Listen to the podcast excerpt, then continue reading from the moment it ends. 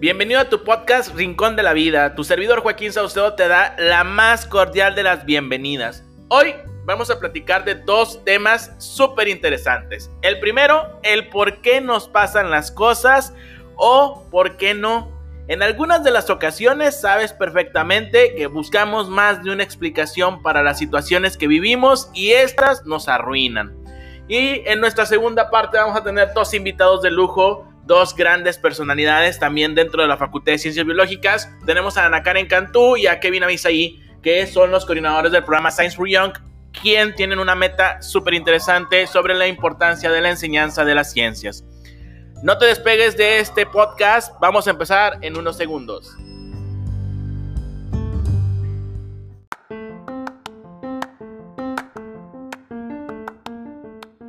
Bien, vamos a empezar con esta primera parte de este podcast en donde vamos a platicar de por qué nos pasan las cosas o por qué no y por qué no nos deben afectar y no nos deben hacer tristes. Sé que implícitamente siempre hemos estado predispuestos a que nuestra felicidad sea algo inalcanzable y en esto, mi estimado Radio Escucha, no me dejarás mentir. Con algunas metas o situaciones de nuestras vidas, siempre nos ponemos unas trabas impresionantes.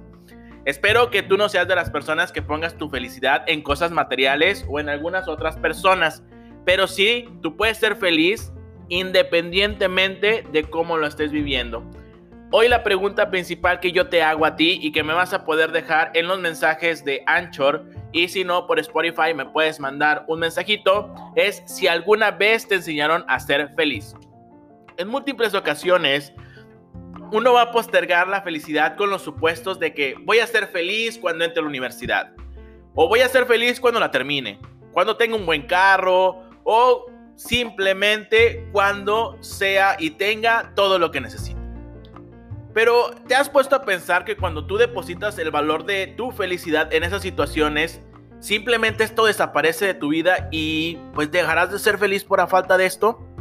La vida moderna nos tiene en un sometimiento completo. Incluso he pensado que muy cerca del tiempo de los dispositivos casi encarnados a nosotros, ¿sí? Yo te preguntaría, ¿cuándo fue la última vez que fuiste feliz?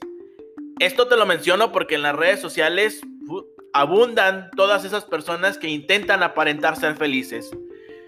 No sé si recordarás cuando estabas en la escuela y comías un dulce sin ninguna preocupación, o cuando salías a correr y jugar con tus amigos, cuando tu única preocupación era aprenderte la tabla del 9. A la distancia, parecen que estas cosas sin ningún fundamento y sin ninguna explicación para ser felices, no te preocupabas por nada. Con eso bastaba.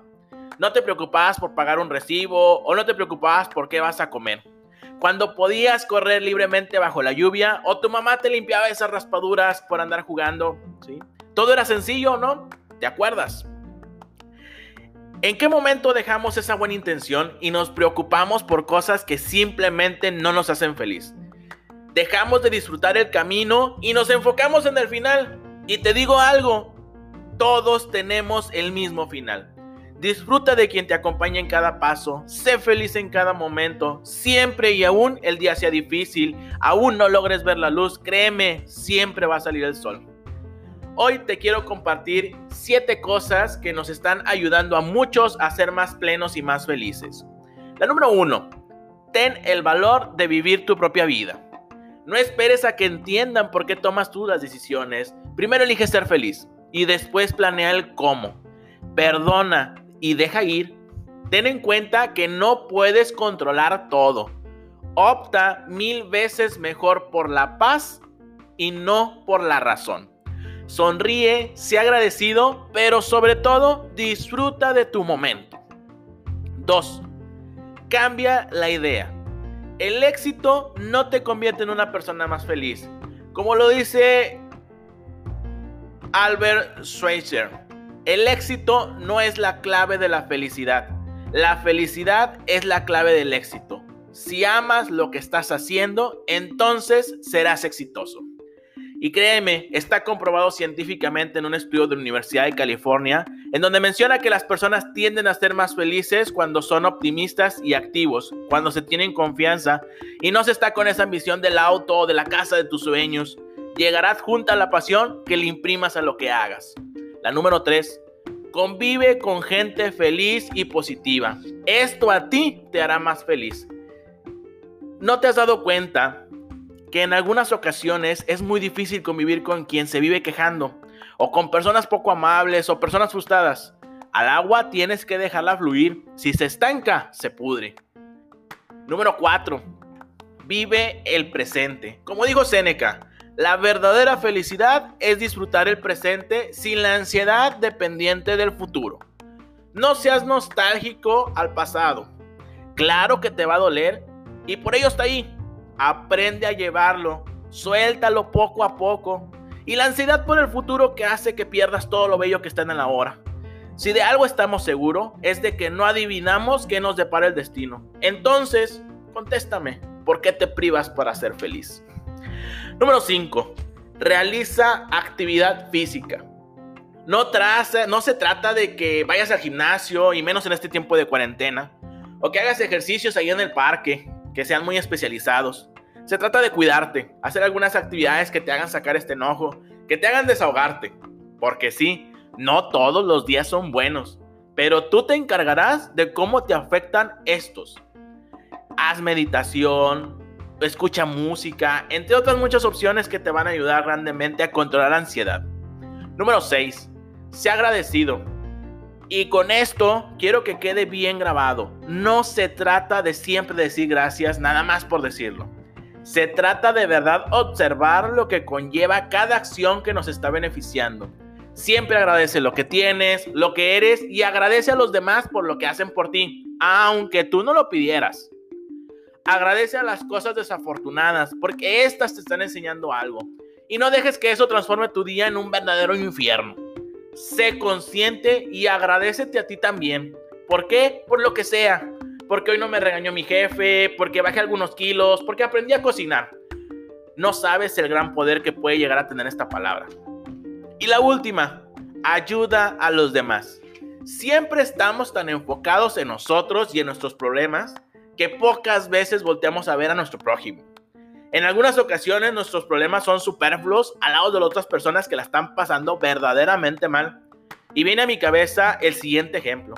Te quejas por la comida que no te gustó, pero de verdad piensas en todas esas personas que no han probado un solo bocado en muchos días.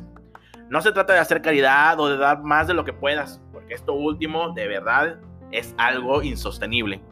Se trata de estar ahí de apoyar a quien lo necesita y que durante tu tiempo libre puedas ayudar a mejorar el día de otra persona.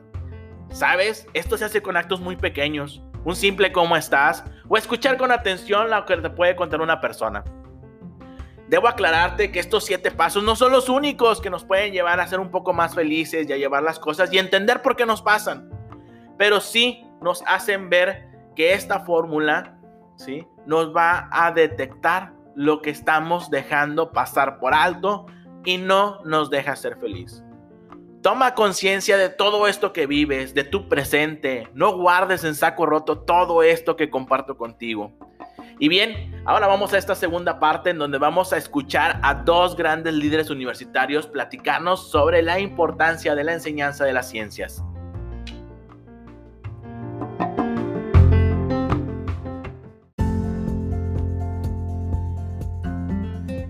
Bien, bienvenidos a esta segunda parte de este gran podcast, en donde hoy tenemos dos invitados que la verdad son extraordinarias personas y que colaboran también en la Facultad de Ciencias Biológicas de la Universidad Autónoma de Nuevo León. Démosle la más cordial de las bienvenidas a Ana Karen Cantú Salinas y a Kevin Avisaí Cruz Ibarra, que son coordinadores del grupo Science for Young. Este grupo tiene una gran importancia dentro de la facultad, dentro de la sociedad y tiene un gran impacto dado que se dedican a la enseñanza de las ciencias en este sector tan importante como la niñez y la juventud. Pues bien, antes de empezar a platicar un poco más de ellos, como ya lo habíamos comentado al principio de este episodio, que vamos a hablar de la importancia de la enseñanza de las ciencias en los niños y en los jóvenes, pues vamos a saludarlos. Pues muy bien, bienvenido Kevin, ¿cómo estás? Buenas tardes, buenos días, no sé a la hora que nos está escuchando. Hola, muy buen día para todos. Eh, muchas gracias Joaquín por tenernos aquí y pues un gusto estar aquí en este podcast. Bien, Ana Karen, ¿cómo estás? Buenas tardes. Hola, encantada de estar aquí. Muy buen día. Bien, pues hoy vamos a platicar algo muy relevante. La verdad es que la educación en México es algo elemental. Y no nada más aquí, sino en cualquier parte del mundo. la verdad es que hemos dejado de lado la enseñanza de las ciencias. La ciencia abre la mente, abre el alma y conoce el espíritu de cualquier niño o joven. Pero bien, a ver Kevin, platícanos qué es la ciencia. Bueno, pues la ciencia es un sistema que integra conocimientos sobre la naturaleza y sobre los fenómenos que ocurren dentro de la naturaleza. Uh, asimismo también las leyes y eh, se encarga principalmente de explicar el funcionamiento de cada una de las cosas que nos rodean, principalmente pues con lo que es la curiosidad, que es algo que podemos ver muy frecuentemente en los niños.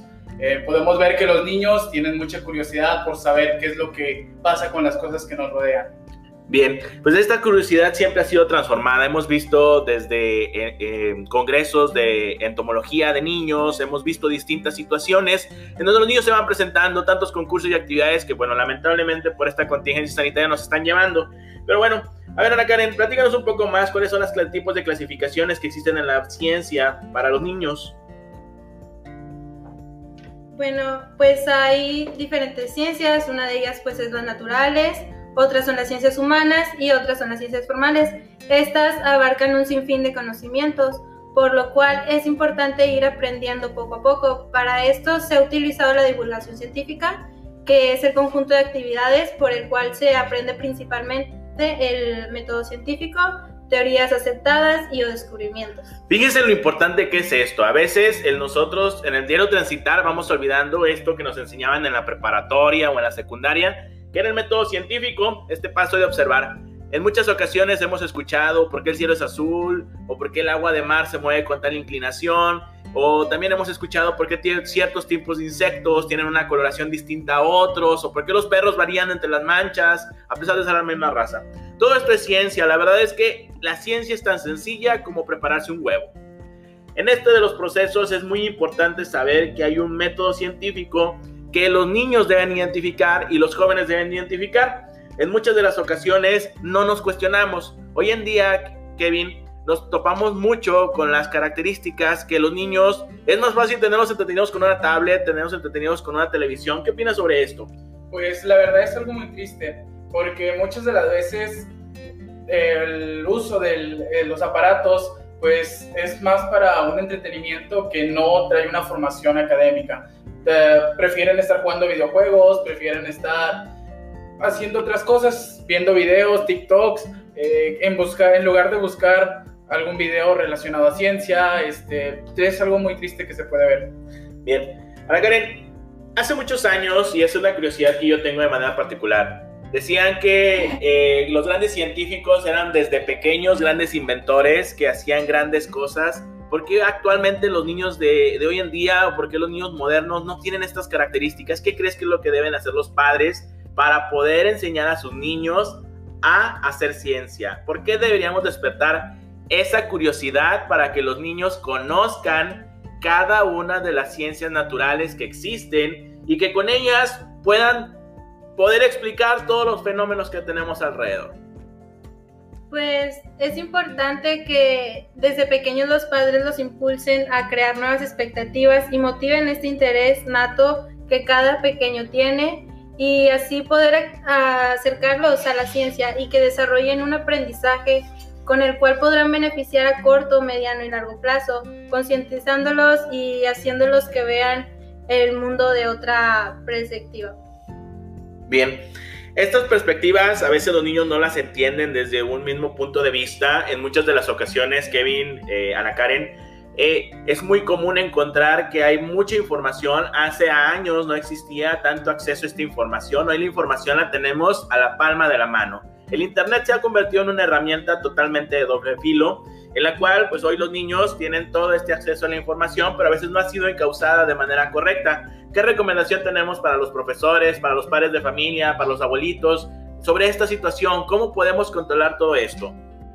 Pues yo creo que una manera pues es estar con ellos, tratar de hacer algunos horarios para en ese tiempo tratar de hablar con ellos, este, tratar de ponerles videos de ciencia. Hay muchos videos en YouTube eh, muy didácticos, muchos videos que llaman mucho la atención desde pequeños hasta jóvenes y tratar de experimentar. Eh, una de mis maestras me decía que también un, lugar para experimentar es la cocina. Ahí uno puede experimentar, como lo dijo anteriormente, eh, desde cocinar un huevo ya uno está experimentando algo. Igual es un lugar donde las padres junto con los hijos pueden tratar de recrear cosas, hay un sinfín de experimentos y eso puede ayudar a crear un poco más la curiosidad de los niños. Oigan, y ustedes dos como líderes universitarios, como personas que entran en este mundo de las escuelas y conviven con todos estos niños, ¿desde qué edad creen que es necesario que los niños empiecen a tener contacto con las ciencias? ¿Desde cuándo un niño puede empezar a identificar el método científico? A lo mejor no les vamos a explicar esto es observación, esto es una hipótesis, esto es una ley, pero sí que empiecen a comprender un poco más la ciencia. ¿Desde cuándo? ¿Desde que están recién nacidos? ¿Desde un poquito más adultos? Pues eh, el año pasado que no teníamos esta contingencia, tuvimos la oportunidad de visitar algunas escuelas y nos íbamos principalmente a los grados de quinto y sexto, que pues en sexto es una etapa en la que es un niño joven y pues tiene otro, otra perspectiva de las cosas, busca otras cosas diferentes.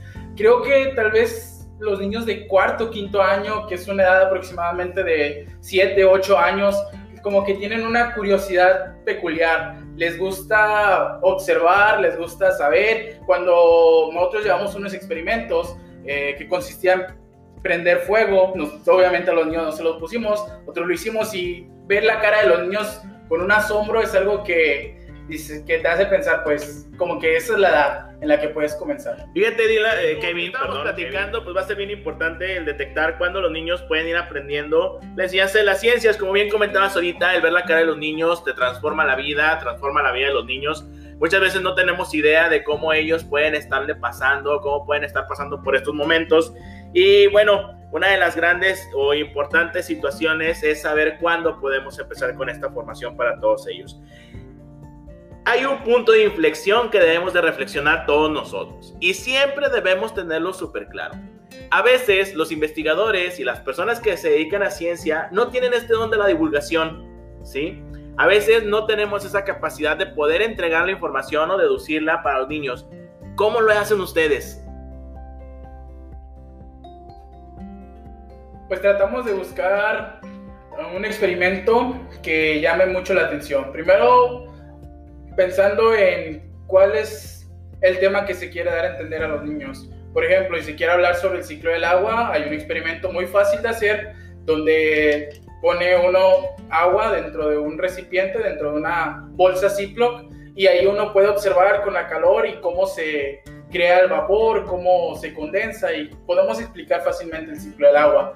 Algunos otros fenómenos de física también se pueden explicar. a un experimento que impulsa que, bueno, que habla sobre el impulso, es llenar una botella con agua y llenarla con aire. Eso explica cómo la presión del aire afecta y en base a eso tratar de, con un experimento tan sencillo, tratar de explicarle a los niños o algo un poco más, este, ¿cómo decirlo? Un poco más complicado, un poco más elevado, no, no, no sabría la palabra correcta. Bien, pues ya para terminar, ¿Qué reflexión tendríamos de ustedes? ¿Qué deberíamos tener todos en cuenta sobre la enseñanza de las ciencias? ¿Sí? ¿Qué es lo que nosotros deberíamos estar pensando en hacer hoy en día? Hoy en día estamos en casa, estamos aislados, estamos pasando por este momento que es temporal, pero que tenemos mucha convivencia con los niños. ¿Qué recomendarías a los hermanos mayores, a los padres de familia que están conviviendo con ellos? ¿Cómo podríamos llevar todo esto? Pues creo que lo principal sería, pues, tratar de buscar un poco más los videos de ciencia. Hay muchos en Facebook, YouTube, en las plataformas.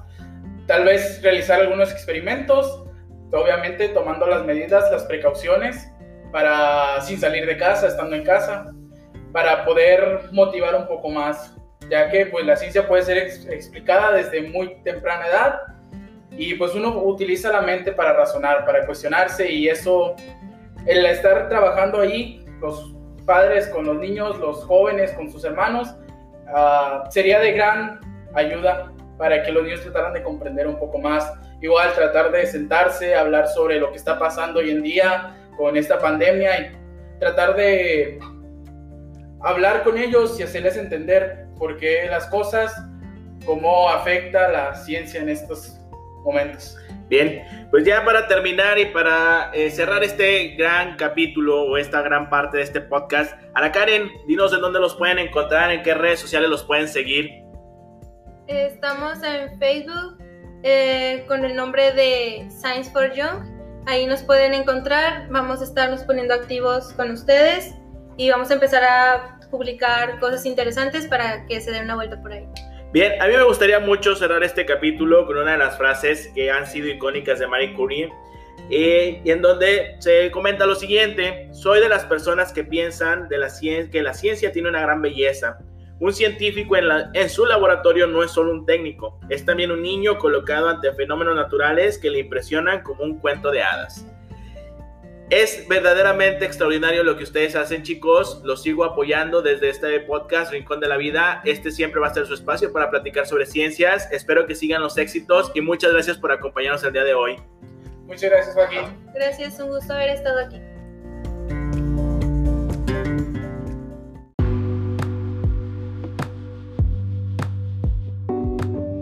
Gracias por seguirnos escuchando en este episodio número 3 de este podcast Rincón de la Vida. Te recomiendo que me sigas en mis redes sociales, Twitter, arroba Joaquín SZ93 y en Instagram, Joaquín.saucedo505. La verdad, no me cabe en la gratitud para todos ustedes los que me han estado escuchando a lo largo y ancho de este hermoso país. Muchas gracias por todos los comentarios que me han hecho llegar a mis diferentes redes. De verdad es que es extraordinario. Muchas gracias por todo su apoyo y es algo muy bonito para mí. Espero escucharlo, que me puedan escuchar la siguiente semana. Espero escuchar sus audios de regreso a través de los mensajes desde la plataforma Anchor FM. Y si no, si me escuchas en Spotify, a través de mis redes sociales. De verdad, te deseo lo mejor para este fin de semana. Acuérdate que estamos en la última temporada de la cuarentena. Ya vamos a salir, ya estamos en varios lugares en semáforo amarillo. Cuídate bastante, cuida mucho a los que quieres y por favor, pórtate muy bien.